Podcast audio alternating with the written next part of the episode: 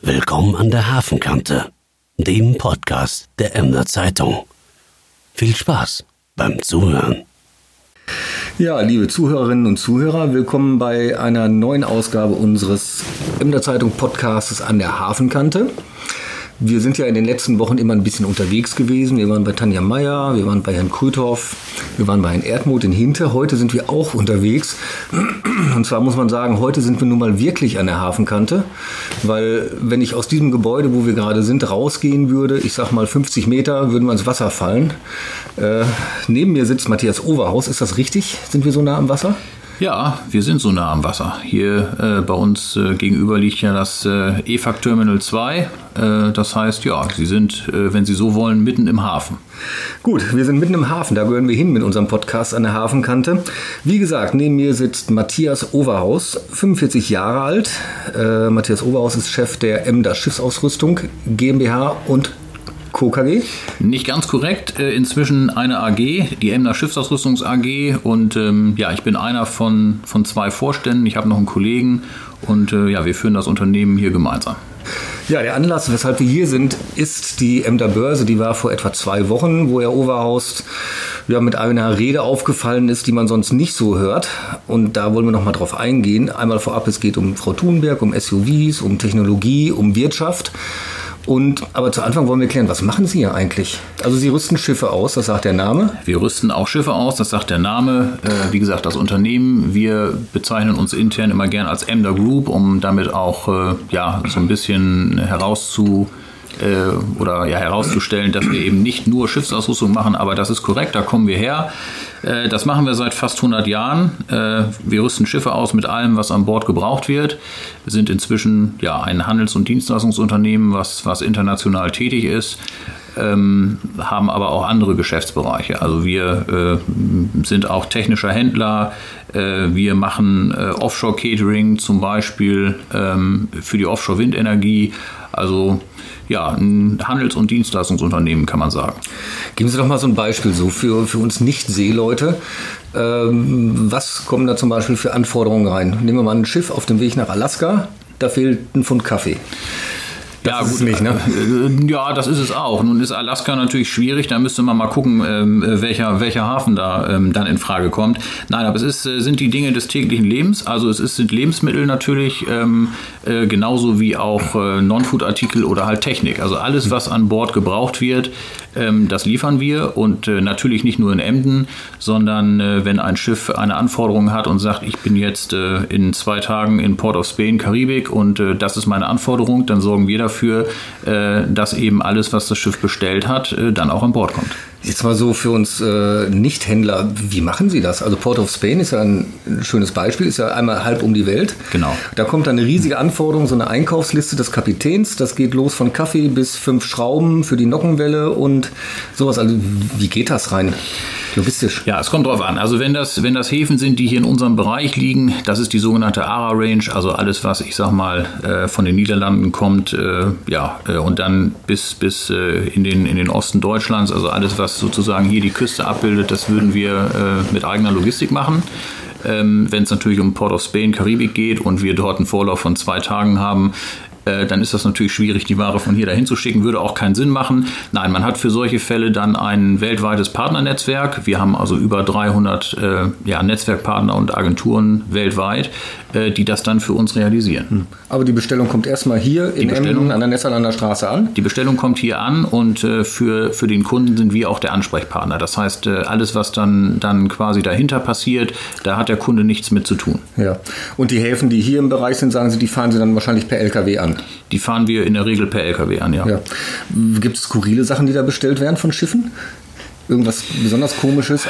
ich weiß nicht, ob Sie das äh, besonders komisch finden, aber es kommt zum Beispiel äh, nicht, also es ist nicht unüblich, dass die zum Beispiel eine Karaoke-Maschine bestellen. Eine Karaoke-Maschine? Ja, das liegt, äh, liegt eben oder hängt davon ab, äh, wie sich die Crew zusammensetzt und ähm, das ist eben besonders ähm, bei, bei ähm, Philippinen, äh, bei philippinischer Crew ähm, beliebt und ähm, das kommt dann schon mal vor, dass die sowas bestellen, ja. Dann gehen Sie ins Internet, bestellen eine Karaoke-Maschine, laden die auf den LKW. Ja, äh, genau. Dafür gibt's, gibt's, haben wir einen Lieferanten und ja, ähm, ja dann äh, entweder wird sie dann, kommt eben wieder darauf an, wo das Schiff ist, entweder wird sie von hier dann äh, dahin gebracht oder wir machen das eben auch über, über einen Partner. Aber das ist jetzt, äh, also für uns ist das nicht skurril, aber ich sag mal, für einen Außenstehenden klingt das vielleicht skurril. Bisschen. Ja. Kommen wir mal langsam zur Emder Börse. Für alle, die diese Veranstaltung nicht kennen, eine kurze Erläuterung. Also einmal im Jahr treffen sich die, die Unternehmensführer, die Unternehmensinhaber vom Mittelstand und auch großen Firmen bei einer der Firmen die richtet diese Emder Börse aus. Ja. Der, der, Abend besteht im Wesentlichen daraus, dass man sich trifft. Es gibt relativ kurze, nette Ansprachen. Der Oberbürgermeister sagt was, der jeweilige Unternehmenschef sagt was. Und dann geht es auch relativ schnell zum Buffet und äh, zum Getränkestand. Das ist so der normale Rahmen. Ne? Ja, also vielleicht zur, genau, zur Idee der Emder Börse. Das geht jetzt zurück auf eine Idee vom, vom, äh, von Dr. Klaas Brons, der auch Vorsitzender der Emder Kaufmannschaft ist, der ja gemeinsam mit der, mit der Stadt ähm, diese Veranstaltung etabliert hat. Ähm, die, oder die Idee war seinerzeit, und das ist sie auch bis heute, dass also ähm, ja, dort Unternehmer, Unternehmerinnen und Unternehmer miteinander ins Gespräch kommen können. Also ich sag mal, äh, von, vom, vom großen Konzernunternehmen, das hier ansässig ist, bis hin zum kleinen Handwerksbetrieb. Ähm, und dass zum Beispiel ja auch einer, der sich jetzt gerade selbstständig gemacht hat und sagt, mir fehlt irgendwo der Zugang so zu den, zu den großen Unternehmen, der dort dann eben die Möglichkeit hat, äh, sein, seine, seine Leistung, sein Unternehmen vorzustellen und eben auch mit den Leuten direkt in Kontakt treten kann. Das ist so die Idee der Emder Börse. Ja, stimmt. Da gibt es ja auch so Stände, so dass, wo kleinere Firmen so ihre Dienstleistung ausstellen. Genau. Und dann können Sie zum Beispiel gucken, brauche ich gerade jemanden, der Drohne fliegen kann und könnten dann schauen. Ja, genau so ist das. Macht.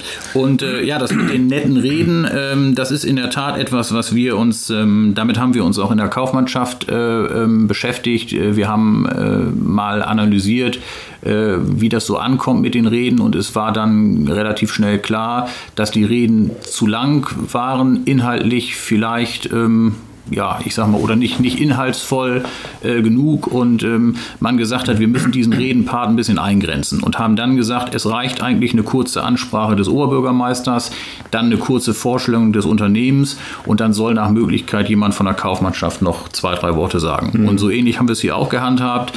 Ähm, nach der Ansprache von Herrn Bornemann haben wir gesagt, die Unternehmensvorstellung, das machen wir mal anhand eines, eines kurzen Films, den wir als Einspieler gebracht haben und dann habe ich quasi äh, ja, also meine Rede habe ich dann äh, für die Kaufmannschaft gehalten, ja. ja.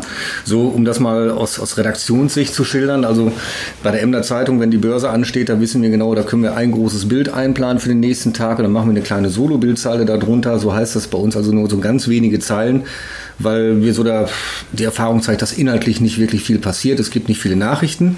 Und jetzt kommen wir zu des Pudels Kern. Das war dieses Jahr gänzlich anders, weil die kurzen, knackigen Worte, die Sie jetzt gerade schon zitiert haben, waren in der Tat kurz und knackig. Ähm, man muss sich das so vorstellen, alle stehen mit, der Sekt, mit dem Sekt in der Hand und warten, dass Herr Overhaus irgendwie ein paar nette Worte sagt über Emden. Wir sind die Tollsten und die Größten, hat er aber nicht, äh, sondern sie haben in einem Satz was gesagt. Ja, oder ich, ich kann ja mal, ähm, also die Menschen hören ja in der Regel immer gern das, was sie hören wollen. Wir können ja, ja vielleicht mal damit anfangen, was ich nicht gesagt habe. Ich habe okay. nicht gesagt, äh, dass äh, Klimaschutz kein wichtiges Thema ist. Im Gegenteil, ich habe, ähm, Sie waren ja dabei, äh, ich habe, ähm, glaube ich, deutlich gemacht, dass das Thema Klimawandel und Klimaschutz eine zentrale Herausforderung ist für uns und auch für die folgenden Generationen. Ähm, ich habe aber dann die Frage gestellt, ähm, ob wir richtig damit umgehen, wenn man, wenn man einfach mitbekommt, dass die, diese Diskussion zurzeit die politische Debatte komplett beherrscht. Es gibt ja äh, eigentlich kein Thema mehr, äh, was nicht irgendwo dann, äh, ja, ich sag mal, unter der Klimadebatte untergeht. Und äh, das habe ich einfach in Frage gestellt und ähm, ja, ich sag mal, wir waren ja in diesem Fall Gastgeber, wenn Sie so wollen. Das heißt, ich war hier zu Hause und ich pflege dann auch das zu sagen, was ich denke. Wie man das so im eigenen Wohnzimmer macht. Genau, genau. Ja. Das habe ich getan und äh, ich habe äh, sehr, sehr viel äh, Zuspruch äh, auch im Nachgang erhalten. Also ähm, das ging los äh, von, von E-Mails, die ich bekommen habe, bis hin zu WhatsApp-Nachrichten oder auch, mich haben auch Unternehmer angerufen, die sich für die Veranstaltung bedankt haben äh, und äh, gesagt haben, ja, also das war sehr mutig, ähm, das so deutlich auf den Punkt zu bringen dazu muss ich sagen, also ich weiß nicht, ob Mut dazu gehört, wenn man das sagt, was man denkt. Wie gesagt, das, das pflege ich so zu tun und ähm, insofern ähm, war das für mich einfach, äh, ja, einfach normal, das so zu tun. Na ja, gut, oftmals ist das ja so, oder, oder andersrum angefangen, man wird ja eigentlich im Geschäftsleben darauf dann auch erzogen, dass man nicht immer das sagt, was man denkt, weil man oft auch andere Sachen denkt, als sie jetzt gerade opportun sind, äh, sie zu sagen, weil man will Geschäftspartner jetzt auch nicht irgendwie vor den Kopf stoßen, deswegen ist man meist ein bisschen netter. Insofern glaube ich schon, dass das manchmal, dass manchmal Mut dazu gehört, einfach zu sagen, was man denkt. Äh, auch wenn man weiß, ja, da, da erwische ich jetzt nicht jeden mit, da stimmt jetzt nicht jeder zu. Und so war es ja auch bei dem Thema. Weil ja. ich glaube, glaub, Greta Thunberg oder Thunberg, wie sie richtig ausgesprochen wird, die ist ja im Moment gerade so, wie Sie sagen, das ist ja so ein Hype. Also Greta Thunberg schlecht zu finden, ist ja, ist ja nicht so angesagt. Ne? Obwohl inzwischen gibt es eine Gegenbewegung. Haben Sie das auch festgestellt? Ja, es gibt eine Gegenbewegung. Ähm, auch dazu muss man sagen, also äh, ich, ich, kann, ähm, ich kann mich da nicht, äh, ich, oder ich finde mich nicht wieder, dass ich sage, ich finde Greta Thunberg schlecht. Ich, ich kann, also Greta Thunberg interessiert mich eigentlich nicht, weil ähm, ich kenne ich kenn sie nicht. Ähm, insofern kann ich mir auch kein Bild über, ähm, über sie erlauben. Ich glaube nur, ähm, oder äh, ich glaube nur, dass wir ähm, über diese, über diese Klimadiskussion hinweg ähm, vielleicht den, den Blick auch für andere Dinge verlieren. Und ich habe ja deutlich darauf hingewiesen, dass ich mir auch Sorgen mache um die wirtschaftliche Entwicklung. Mhm. Und äh, gerade heute ist ja die, äh, das Herbstgutachten äh, veröffentlicht worden. Äh, dort geht man also noch von einem Wirtschaftswachstum von 0,5 Prozent aus. Das heißt, wir stehen am Rande der Rezession. Das heißt, jetzt ist letztlich wissenschaftlich das auch belegt, was ich, äh, was ich bei der Börse gesagt habe. Und ähm, ich finde schon, dass eine Gesellschaft ähm, eine Diskussion darüber aushalten muss, ähm, wenn man sich auch ähm, grundsätzlich einig ist, dass äh, Klimaschutz äh, ein wichtiges Thema ist, ähm, dass man eine Diskussion darüber aushalten muss, ähm, ob man jetzt sagt, der, die Reaktion darauf ist eine ich nenne das jetzt mal eine Deindustrialisierung oder ob man sagt, da muss es auch andere Wege gehen, äh, geben, damit umzugehen. Und das war das, was ich gesagt habe und was ich damit anstoßen wollte, mhm. ja. Wenn ich mich richtig erinnere, haben Sie gesagt, also es bringt uns nichts, wenn Deutschland äh, Moralweltmeister wird. Das klingt dann so nach dem Motto, wir sind hier moralisch sauber, weil wir alles, was CO2 ausstößt, abstellen oder neutralisieren.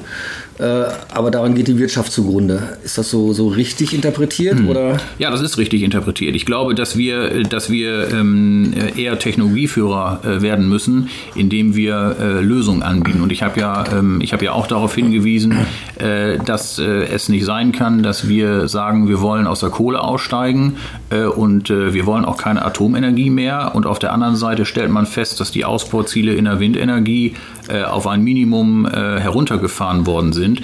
Also wenn man das dann will, dann müssen wir jetzt, brauchen wir jetzt ganz dringend wieder äh, einen Ausbau, was die erneuerbaren Energien und insbesondere die Windkraft angeht. Das ist doch eigentlich total verrückt. Das kam ja gerade auch raus, unter anderem mit der Nebenwirkung, dass in Bayern faktisch keine Windräder mehr gebaut werden können, weil die Abstands äh, äh die Abstandsmaßgaben da so groß sind, dass es eigentlich unmöglich geworden ist, und, und das in diesen Zeiten, wo da eine Greta Thunberg durchs Land zieht und Klima predigt, äh, gibt die Bundesregierung sowas raus. Und ich glaube, ich habe eine Statistik gelesen, dass im ganzen letzten Jahr oder in diesem Jahr nur 60 Windkraftanlagen in Deutschland genehmigt worden sind. Wenn ja. es denn so viele waren, es kann sogar sein, dass ich mich mit der Zahl irre. Ja, es ist auf jeden Fall, auf jeden Fall äh, so wenig wie, glaube ich, nie zuvor. Ja. Und ähm, das passt einfach nicht zusammen und ähm, so etwas muss man dann ansprechen dürfen. Hm. Also man kann äh, aus meiner Sicht nicht äh, auf der einen Seite sagen, wir wollen das alles, ähm, aber äh, wir, wir tun dann, oder äh, das, was wir tun, geht dann in die falsche Richtung. Und genauso habe ich, ähm, habe ich ein Problem damit, äh, wenn wir glauben, dass Politik äh, immer nur über Verbote funktionieren kann. Ähm, man kann ja auch heute, und wenn das so ist, dass die Menschen, äh, und das ist ja auch gut, sich mit diesem Thema, äh, mit diesem Thema Klimaschutz auseinandersetzen und sagen, ähm, das verstehen wir, wir wollen da was tun, wir haben Angst vor der Zukunft. Äh, man kann ja auch heute, ohne dass der Staat äh, irgendwas regulieren muss, kann man ja Dinge tun. Ich bin in der Lage, heute ähm, CO2-Ausgleich vorzunehmen. Wenn ich äh, nach Mallorca fliege, dann kann ich mich im, im Internet äh, auf einer Seite einloggen, dann kostet das einmal 16 Euro, dann habe ich eine Ausgleichszahlung mhm. gemacht. Das kann ich heute machen. Ich kann ähm, das ist jetzt ein, Beispiel von mir, ich rede ja nicht so gern über andere. Ähm, ich habe zum Beispiel eine Photovoltaikanlage äh, auf dem Dach und äh, ich bin, was den, äh, was den Strom angeht, übers, übers Jahr gerechnet zu 70 Prozent autark. Das sind Dinge, die man machen kann. Ähm, man kann ein Hybridfahrzeug fahren. Ich habe ein Hybridfahrzeug äh, gehabt, da gab es in Emden, ich glaube, gerade mal eine Ladesäule. Das sind alles Dinge, die kann man tun, äh, ohne dass man jetzt äh, darauf wartet, äh, dass alles über Verbote reguliert werden muss. Bei den Beispielen, die Sie da gerade so angeführt haben, da, da kam mir im Hinterkopf die Idee, Klimaschutz muss man sich offenbar auch leisten können. Ne? Es besteht nicht die Gefahr, dass der Teil der Bevölkerung, die halt nicht das Geld haben für Hybridfahrzeug, die nicht das Geld haben, äh, so eine, eine Photovoltaikanlage über Jahrzehnte vorzufinanzieren, will heißen, die Familie mit einfachem Einkommen, womöglich noch auf dem Land mit einem alten Auto, aber trotzdem Pendler, dass die völlig abgehängt werden, dass, dass die quasi zum, zum Boomern gemacht werden? Das ist ja genau das Problem, Herr Bergmann. Ähm, wir, ich glaube, dass wenn das funktionieren soll, dann muss Klimaschutz sozialverträglich sein. Und ähm, ich sage mal so, jemand, der, der gut verdient, der wird sagen, also wenn jetzt der der Ferienflug, nehmen wir mal Mallorca oder, oder nach Antalya, ist ja egal. Also eine, eine vierköpfige Familie, die soll jetzt für einen Flug 150 Euro mehr bezahlen. Äh, da kann ich mir vorstellen, äh, dass bei dem einen oder anderen oder bei der einen oder anderen Familie dann der Urlaub flach fällt, weil die sagen, das können wir uns einfach nicht mehr leisten. Mhm. Während äh, jemand anders sagt, ob das nun 150 Euro mehr kostet oder nicht, dann ist das eben so, deswegen fliege ich aber nicht weniger. Das ist genau das Problem. Ich glaube, das kann nur funktionieren, wenn das sozialverträglich ähm, äh, abläuft. Und äh, das ist ja auch der Hinweis, äh, den, ich, den ich versucht habe zu geben, dass ich ähm, auch so ein bisschen vermisse, dass die, die Gewerkschaften ähm, langsam oder bei kleinem einfach mal sich zu Wort melden und sagen, Leute, wir reden hier über, über viele Zehntausende von Arbeitsplätzen in der Automobilindustrie. Äh, wenn, ich, wenn ich an das denke, was bei der, bei der IAA dort passiert ist. Da geht es ja gar nicht mehr, also auf der IAA sind ja nun wirklich ganz, ganz viel innovative Fahrzeuge vorgestellt worden. Mhm. Da war das Thema E-Mobilität ganz, ganz vorne. Trotzdem gibt es dort 20.000 äh, oder ja, über 20.000 Demonstranten, die plötzlich fordern, äh, das Auto komplett abzuschaffen. Das sind alles Entwicklungen, äh, die ich doch für sehr bedenklich halte. Mhm. Und da wünsche ich mir schon, dass äh, die, die Volksparteien oder die sogenannten Volksparteien oder auch die Gewerkschaften äh, sich einfach mal zu Wort melden und deutlich positionieren und sagen, es geht hier auch um Arbeitsplätze.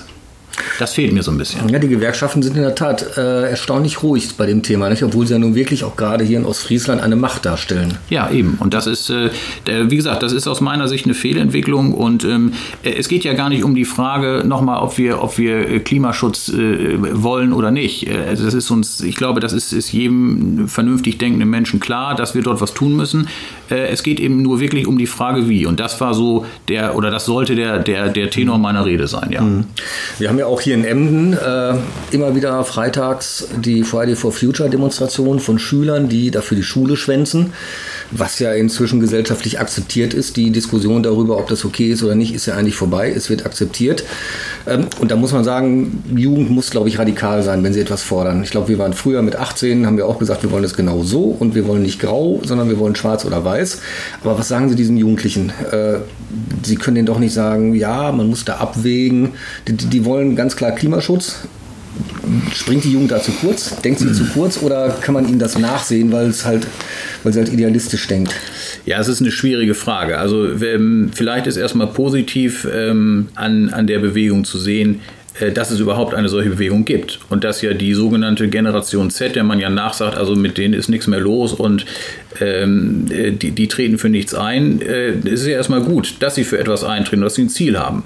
Ähm, ich nehme denen das auch, äh, das auch ab, dass sie Angst haben äh, vor dem, was da auf uns zukommt. Ähm, trotzdem ist für mich oder spielt für mich Glaubwürdigkeit da eine Rolle. Wir werden sicherlich, und das war, ähm, wenn ich an meine Schulzeit zurückdenke, da ist man dann gegen Atomkraftwerke oder gegen, äh, gegen Castortransporte auf die Straße gegangen. Da war es sicherlich auch so. Da sind auch mal Leute mitgelaufen, die gesagt haben, das Thema interessiert mich nicht, Hauptsache ich habe schulfrei. Äh, das werden wir hier auch haben. Aber ich nehme nehm der Bewegung schon ab, dass dort äh, der, der Kern der Menschen sich wirklich Sorgen machen. Ähm, man muss nur überlegen, dass äh, die die Menschen, die da auf die Straße gehen, haben ja von, von unserer Wohlstandsgesellschaft profitiert. Die haben von der Bildung profitiert, mhm. ähm, die, die haben einen gewissen Lebensstand, äh, einen gewissen Lebensstandard. Ähm, dass die, die Menschen wollen immer für relativ komplexe Sachverhalte halte einfache Antworten. Und manchmal gibt es keine einfachen Antworten. Das geht ja schon damit los, ich will mal nur zwei Themen nennen. Ähm, man muss sich mal damit beschäftigen und einfach mal gucken, die, die Kleidung, die ich trage, die Markenkleidung, die diese Menschen tragen. Wo kommt die eigentlich her? Wo wird die eigentlich hergestellt? Ist das eigentlich äh, von der Klimabilanz her gut, was ich da mache? Mhm. Das ist so eine Frage. Äh, hat für mich was mit Glaubwürdigkeit zu tun. Wenn ich das wirklich will und wenn ich sage, ich will das Klima schützen, dann muss ich mein Konsumverhalten anpassen. Das zweite, der, der zweite wichtige Punkt, den ich nennen will, ist, ähm, nehmen Sie mal die Nutzung des Internets, ne? Mobilfunk, Handy. Ähm, es ist völlig unbestritten, dass digitale Technologien wie das Internet mehr Emissionen verursachen als der gesamte globale Luftverkehr. Das bedeutet, oder Verzicht könnte ja auch bedeuten, dass die Friday for Future Bewegung sagt, wir machen jetzt einfach mal äh, einen Freitag, äh, verzichten wir mal aufs Handy. Hm. Weil wir einfach sagen, das ist einfach, äh, ja, aber so funktioniert Verzicht. Ja. Ich kann auf der einen Seite ja nicht sagen, also die Menschen müssen weniger Fleisch essen und sollen nicht mehr in Urlaub fliegen und weniger Auto fahren. Ähm, also ich, ich glaube, dass, dass die äh, oder dass, dass das Thema Verzicht, ähm, dass ich dann wirklich auch verzichten will, ähm, das, äh, das fehlt mir dann so ein bisschen. Und das ist eben das Thema Glaubwürdigkeit, was ich denen nicht gänzlich abspreche, aber wo ich sage, ich hoffe, dass man sich dann damit auch ähm, ja, äh, im, im, in, der, in der Konsequenz insgesamt mit auseinandergesetzt hat bei dem ersten Thema, was Sie sagten, Kleidung, wenn ich jetzt uns beide so anschaue, ich sage das mal, weil Sie es ja nicht sehen können, liebe Zuhörer, also äh, Herr Oberhaus im blauen Hemd und Jeans, ich auch in Jeans mit Turnschuhen, Sakko und Pullover. Ich glaube, kein, keines unserer Kleidungsstücke wurde in Deutschland hergestellt, wenn ich das so richtig einschätze. Das ist so, ja. Es ist also ich glaube, gerade in Sachen Kleidung ist es fast unmöglich, wirklich klimaneutral sich da anzuziehen. Es sei denn, man nimmt Trigema aus Deutschland, diese Werbung mit dem Affen und dem Herrn, wie heißt der, Herrn Grupp. Ja, genau. Aber es ist auch, glaube ich, der einzige Hersteller von Kleidung in Deutschland, ne? Ja, es gibt sicherlich wenige. Also das, ich, ich will damit nur sagen, wie komplex dieses Thema ist. Und ähm, nochmal, der, der, der Einsatz dieser, dieser Menschen, die, die auch sagen, ich, ich gehe für etwas auf die Straße, ich habe ein Ziel, ähm, das ist, das ist sicherlich, sicherlich richtig und auch lobenswert. Aber ähm, es ist vielleicht nicht so ganz einfach, äh, wie es dann ähm, auf den ersten Blick aussieht. Mhm. Ist dieser Gesellschaft die Fähigkeit zum Kompromiss abhanden gekommen? Ja, das habe ich ja in meiner Rede auch angesprochen. Ich glaube, dass das ähm, ganz, ganz wesentlich ist. Also vielleicht ist, ist uns die Fähigkeit noch nicht komplett abhanden gekommen, aber sie kommt uns langsam abhanden, weil wir nur noch schwarz-weiß denken. Äh, das ist ja das, was ich, äh, was ich versucht habe, ähm, was ich versucht habe darzustellen. Ähm, die, dass die Menschen nach einfachen Antworten suchen für, komplex, für komplexe Sachverhalte. Und manchmal ist die Antwort eben nicht schwarz oder weiß, mhm. sondern sie ist vielleicht irgendwo dazwischen. Und da glaube ich, dass wir, ähm, dass wir, äh, dass wir daran arbeiten müssen, dass wir wieder, wieder stärker kompromissfähig werden. Mhm. Haben Sie eine Idee, wie das kam? Oder, oder war das bei den Menschen schon immer so, aber durch die sozialen Medien wurde, wurde das auch in die Öffentlichkeit befördert, diese Suche nach einfachen Antworten und dann gibt es da, da irgendjemand, der auch eine einfache Antwort gibt. Beispiel, bestes Beispiel Flüchtlinge. Äh, die Flüchtlinge sind, also zumindest im Osten von Deutschland, so ziemlich an allem schuld. Das äh, ist eine einfache Antwort auf die komplexe Frage, warum geht es den Ostdeutschen eigentlich immer noch nicht so gut, wie wir das eigentlich möchten. Und da gibt es wahrscheinlich viele Gründe, viele psychologische Gründe auch und vielleicht auch ein paar strukturelle. Aber die einfachste Antwort ist natürlich, weil die Flüchtlinge uns alles wegnehmen. Ja, also äh, nein, ich glaube, dass es grundsätzlich eine Sehnsucht gibt ähm, der Menschen nach einfachen Antworten. Ähm, die, das Gefährliche ist, dass es eben inzwischen ja ja, ich sag mal, Institutionen gibt, auch Parteien gibt, die eben diese einfachen Antworten liefern und damit Menschen abholen. Mhm. Und ähm, das ist gefährlich. Und ich sehe da auf, auf gerade auf unser Land ähm, eine Entwicklung zukommen, die hoffentlich äh, am Ende nicht äh, darin mündet, dass wir auf der einen Seite die Populisten haben, äh, die einfache Antworten geben und auf der anderen Seite die, ich sage das mal in Anführungsstrichen, Ökofaschisten, die auch einfache Antworten geben. Mhm. Ähm, das tut uns politisch nicht gut und das ist ja auch das Problem, was die Volksparteien haben. Ne, mhm. Die Volksparteien haben ja in der Regel äh, immer versucht, äh, die Lager zusammenzubringen und äh, einen Kompromiss zu finden. Und das kommt uns abhanden und das ist eben auch in der in der, ähm, in der politischen äh, Konstellation äh, spiegelt sich das wieder. Mhm. Wenn wir dann nochmal zu Greta Thunberg zurückkommen, okay, einerseits muss man wahrscheinlich wirklich sagen, 13-jähriges Mädchen hat es innerhalb von ein paar Wochen geschafft, die, die ganze Welt in diese Richtung, also gedanklich in diese Richtung zu bringen. Da muss man schon mal sagen, Hut ab, das hat sie gut gemacht. Andererseits gibt auch sie ja eigentlich einfache Antworten. Sie sagt ganz einfach, lass das alles sein. Aber da sind wir doch, das mag zwar ein ehrenwertes Ziel sein, was sie verfolgt, aber, aber ich glaube, durch ihre Art macht es sie den Menschen auch schwierig, ja, macht es sie den Menschen schwierig, ja, sie anzuerkennen, zumindest ein Teil der Menschen, nämlich die Menschen, die halt aus der Wirtschaft kommen und sagen, nee, so einfach ist es nicht. Ja, also zu, zu, ähm, zu Greta als, äh, wie gesagt, als Person, ich, ähm, ich, ich kann da kann wenig dazu sagen, weil dazu müsste man sie kennen. Ich kann auch wenig dazu sagen, welche, welche Lobby äh, dahinter steckt. Ich kann mir nicht vorstellen, äh, dass, dass das alles wirklich äh, im Kopf eines 16-jährigen Mädchens entsteht. Ähm, es drängt sich schon der Eindruck äh, auf, dass äh, ja dort eine gewisse Lobby hinter ihr steht. Ähm, man merkt es auch an, an einigen an einigen ihrer Ausführungen. Sie hat ja, äh, ich meine, das war, war im Frühjahr, hat sie mm, ja richtigerweise gesagt, ähm, Atomkraft kann ja auch eine, eine Lösung sein zu weniger CO2. Hat sie das gesagt? Äh, ja, ich meine, dass sie das gesagt hat. Es gab, äh, gab einen, einen, einen Twitter-Beitrag, der dann, äh, nachdem es dort dann einen Sturm der Entrüstung gab, wurde dieser mhm. Twitter-Beitrag dann geändert. Mhm. Ähm, äh, da sieht man eben, äh, das ist auch so ein bisschen, äh, ja, also die Fahne hängt dann mit dem Wind, mhm. so will ich das mal sagen. Also das ist für mich, ähm, das ist für mich schwer greifbar und ähm, ich weiß auch nicht, ähm, ob ja, ich sag mal, auf der einen Seite brennt, brennt der Amazonas, auf der anderen Seite ist dann die Berichterstattung wie Greta mit dem, mit dem Segelboot nach New York. Ähm, ja, Sie wissen, was ich damit ja, sagen will. Eine Schieflage. Also, eine äh, genau, also ähm, ich, ich kann nur oder ich kann nur hoffen, dass, ähm, äh, dass sie äh, diesen Hype um ihre Person, dass das bei ihr nicht, nicht irgendwelche Narben hinterlässt. Ähm, weil ähm, ich, ich glaube, dass es äh, gerade in dem Alter sehr, sehr schwierig ist, äh, damit, damit umzugehen. Und äh, da sehe ich auch äh, die Eltern irgendwo in der Verantwortung. Aber wie gesagt, das müssen andere, das müssen andere be bewerten. Das kann ich schlecht tun. Hm. Ja, verrückterweise muss man ja sagen, dass Atomkraft eigentlich CO2-neutral ist. Ne? Das ist, äh, da verbrennt nichts, da wird nichts in die Luft ausgestoßen, es geht keine Kohle unten rein. Gleichwohl will jeder, zumindest hier in Deutschland, oder wollen viele die Atomkraft abschalten, weil sie natürlich sehr viele Langzeitgefahren äh, in sich trägt und natürlich auch die Gefahr birgt, dass spontan etwas passiert. Und wenn zum Beispiel unser nächstes Kernkraftwerk in Lingen, wenn da ein Super-GAU passiert, dann sind auch wir hier betroffen. Trotzdem ist diese Kernkraft eigentlich CO2-neutral. Ja, und das ist eben, das ist eben der Krux bei dieser Geschichte. Ähm, da schließt sich der Kreis. Das ist wieder das Thema mit den einfachen Antworten auf komplexe Sachverhalte. Man kann natürlich zu der Überzeugung kommen und sagen, also wenn wir jetzt ähm, die CO2-Ziele ähm, erreichen wollen, dann müssen wir wieder stärker auf Atomkraft setzen. Ich glaube ähm, nicht, dass das der richtige Weg ist und das ist auch politisch gar nicht, gar nicht, gar nicht durchsetzbar.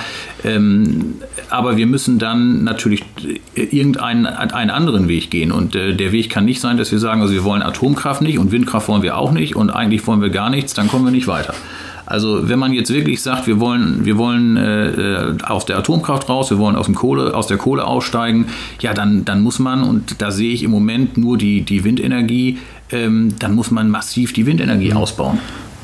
Was auch schwer ist, weil wir ja keine Leitung ziehen dürfen von Norden nach Süden. Ja, also aber äh, das ist sicherlich richtig, aber dann, dann muss man, und da sind wir wieder bei dem Thema Wirtschaft, das kann auch nur im Schulterschluss mit der Wirtschaft äh, funktionieren. Dann muss man zum Beispiel, und da bin ich jetzt bei Emden, mal überlegen, ob man die Energie, die wir hier über die Windkraft, auch über die Offshore-Windkraft reinbekommt, ob man die nicht hier vor Ort verwenden kann, indem man zum Beispiel sagt, ähm, man schafft hier eine klimaneutrale Automobilproduktion. Oder es gibt eine Batteriezellenfertigung, die dann aber natürlich äh, damit auch die CO2-Bilanz stimmt, mit, mit grünem Strom ähm, äh, funktionieren muss. Das sind ja alles Themen, ähm, die, man, äh, die man aufnehmen kann und aufnehmen muss. Äh, aber das funktioniert eben nur äh, im Schulterschluss mit der Wirtschaft. Sie haben jetzt gerade so schön den Bogen wieder nach Emden bekommen. Äh, Ihre Rede bestand ja noch aus einem zweiten Teil. Sie haben die Zukunft Emden angesprochen. Das ist die Wirtschaftsförderungsgesellschaft der Stadt Emden, die grob gesprochen dafür sorgen soll, dass es der Wirtschaft, die hier ist, gut geht und die, die kommt, dass sie auch gerne kommt. Und Sie haben gesagt, das muss wieder Chefsache werden. Der Oberbürgermeister hat darauf inzwischen reagiert in unserer Zeitung und hat gesagt, die Wirtschaftsförderung war immer Chefsache. Nach dem Motto, äh, was fällt Ihnen eigentlich ein? Sagen Sie denn dazu? Ja, also äh, der, der Oberbürgermeister hat äh, am Rande des Schiffsmakleressens äh, dazu nochmal Stellung genommen, nachdem der Schiffsmaklerverband sich äh, äh, in Form des Vorsitzenden nochmal ja, hinter mich oder hinter meine Ausführungen gestellt hat. Ähm, also es geht nie um Personen. Es geht bei der Zukunft M nicht um die Person von Herrn Burek und es geht auch nicht, äh, wenn ich darüber spreche, dass es Chefsache sein muss, um die Person von Herrn Bornemann. Ähm, ich glaube, und das ist die Überzeugung der Kaufmannschaft, es ist meine persönliche Überzeugung, aber es ist eben auch die Position der Emder Kaufmannschaft. Wir haben, äh, ich meine, das war vor fünf Jahren bei der damaligen Emder Börse, äh, habe ich schon mal die, das Grußwort für die Kaufmannschaft gesprochen und habe damals gesagt, dass wir es für einen Fehler halten, äh, die Wirtschaftsförderung an eine städtische Gesellschaft auszugliedern. So, und das habe ich nochmal wiederholt. Äh, das ist ja keine Entscheidung, die äh, der Oberbürgermeister alleine getroffen hat. Da wird es ja eine Verwaltungsentscheidung oder sogar eine Ratsentscheidung zugegeben mhm. haben. Und ähm, es stellt sich an, oder zumindest aus unserer Sicht stellt sich es so dar, dass man jetzt auch sagen muss, äh, man erkennt jetzt, dass das ein Fehler war. Weil natürlich äh, äh, hat es in Emden auch positive Entwicklungen gegeben. Und selbstverständlich, das ist doch klar, sitzt der Oberbürgermeister, wenn es um, um, um Neuansiedlungen geht, am Ende des Tages auch mit am Tisch. Aber es geht um aktive Wirtschaftsförderung. Es geht darum, dass jemand aktiv auf äh, potenzielle Investoren zugeht. Und das ist aus unserer Sicht äh, in der Vergangenheit zu wenig passiert und deswegen sagen wir, für uns müsste Wirtschaftsförderung wieder Chefsache werden. Ist das ein Bauchgefühl, dass das zu wenig passiert ist? Oder gibt es da auch wirklich konkrete Beispiele, wo Sie sagen könnten, ja, hier, der wollte, aber er hat hier angerufen und niemand hat ihm eine Fläche angeboten? Ja, das ist ja im Nachhinein, das ist ja im Nachhinein äh, schwer, schwer zu sagen. So nach dem Motto, also wenn jetzt jemand Wirtschaftsförderung betrieben hätte, was wäre dann passiert? Ähm, also wir, wir, wir glauben, dass es hier in Emden durchaus Potenzial gibt. Ähm, ich sag mal, Thema äh, Riesumer Nacken. Ähm, da ist, äh, ist wenig passiert oder gar nichts passiert. Ähm, ich glaube, ähm, ich glaube aber, dass ähm, dass die Frage, ähm, dass die Frage anders äh, gestellt werden muss. Wenn Sie sich mal in die Lage eines potenziellen Investors äh, versetzen. Ich nehme jetzt mal, es kommt einer, der sagt, ich möchte eine Industrieansiedlung im Hafen machen, dafür brauche ich eine Fläche. Warten Sie mal, ich überlege mal nach einem Namen. Ich sag mal Tesla. Ja, zum Beispiel, zum Beispiel. Aber äh, auch mal, mal völlig unabhängig davon. Also wir, wir haben jetzt die Brille des Investors auf und sagen, wir wollen nach Emmen kommen. Wir brauchen eine Fläche im Hafen. Da stellt sich doch schon die Frage, wen sprechen Sie eigentlich an? Wen würden Sie ansprechen in Emden?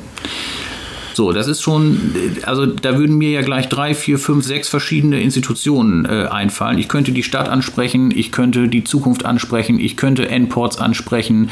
Äh, es gibt dann noch Seaports of Niedersachsen, es gibt die Hafenförderungsgesellschaft und, und, und. Also das ist, ist völlig unklar, wen, wer eigentlich anzusprechen ist. Und da fängt das Thema schon an, dass man vielleicht ähm, das Ganze mal kanalisieren muss und sagen muss, es muss doch ein Single Point of Contact, will ich das mal. Mhm. Jetzt habe ich jetzt habe ich was Englisches gesagt, ja. Also äh, es, es muss doch einen Ansprechpartner für solche Vorhaben geben. Und das ist Aufgabe einer, einer funktionierenden Wirtschaftsförderung zu sagen, äh, das, das setzen wir hier auf, da, da, kümmern wir uns drum. Also das ist Sache der Wirtschaftsförderung. Und die Wirtschaftsförderung muss dann äh, die entsprechenden Stellen miteinander ähm, ähm, koordinieren. Oder ich gebe Ihnen ein anderes Beispiel. Es kommt eine Investorengruppe aus China, äh, hierher, guckt sich im Hafen irgendwas an und ganz beiläufig bei einem, bei einem Thema, wo man mit verschiedenen Vertretern äh, aus dem Hafen zusammensitzt, sagt einer, ja, da nächste Woche kommt da ja so eine Delegation aus China, das wisst ihr ja sicher alle. Und bis auf den, der das gesagt hat, sagen alle anderen am Tisch, wer, wer kommt, von wem ist denn die Einladung gekommen? Das zeigt doch, dass da irgendwas äh, nicht rund läuft. War das ein reales Beispiel? Ja, das war ein reales Beispiel. Kann man eigentlich gar nicht glauben, ne? Doch, das ist aber so. Und ähm, das sind eben Dinge, wo wir, also an den Dingen mache ich fest, dass es dort, und so habe ich es ja auch gesagt, es gibt dort viel zu verbessern. Gleichwohl, und jetzt komme ich nochmal zur Zukunft Emden, äh, wir, wir sehen ja äh, durchaus die positiven Dinge, die dort passieren, wenn ich an die Innovation Factory und so weiter denke. Und nochmal, das ist ja keine Kritik an der Person von Herrn Burek und auch nicht an der Person von Herrn Bornemann. Es geht hier um eine strukturelle Frage und da sind wir anderer Auffassung. Mhm. Gut, glaube, das ist deutlich geworden. Wir sind jetzt bei der Minute 34 und ich glaube am Ende dieses Podcasts angelangt. Wir haben über die Zukunft M gesprochen, wir haben über Greta Thunberg gesprochen, über die Börse. Ich hoffe, es hat Ihnen gefallen, liebe Zuhörerinnen und Zuhörer, auch wenn das Thema diesmal wirtschaftlich und auch politisch geprägt war. Ähm, wir würden uns freuen, wenn Sie nächsten Freitag wieder dabei wären. Gegen 19 Uhr kommt der nächste Podcast an der Hafenkante. Wir wünschen Ihnen ein tolles Wochenende. Der Blick nach draußen, wie immer die kurze Wettervorhersage aus dem Bauch heraus. Der Blick nach draußen, ja, wechselhaft. Wir sollten uns warm anziehen. Der Herbst ist da. Herr Oberhaus, vielen Dank dafür. Ich danke Ihnen. Und ich wünsche Ihnen weiterhin gute Geschäfte. Und Sie feiern dieses Jahr auch 100-jähriges Jubiläum Ihrer Firma. Einen Satz noch dazu. Ja, 31.12.1919 sind wir gegründet worden. Äh, das ist jetzt für die, für die Feier eignet sich das Datum natürlich nicht ganz so gut. Äh, deswegen werden wir die Feierlichkeiten ins Frühjahr verlegen. Aber dann wird ordentlich gefeiert. Ohne Feuerwerk dann. Ja, vielleicht auch mit Feuerwerk. Schauen wir mal. Gut, vielen Dank, ein schönes Wochenende und bis zum nächsten Mal.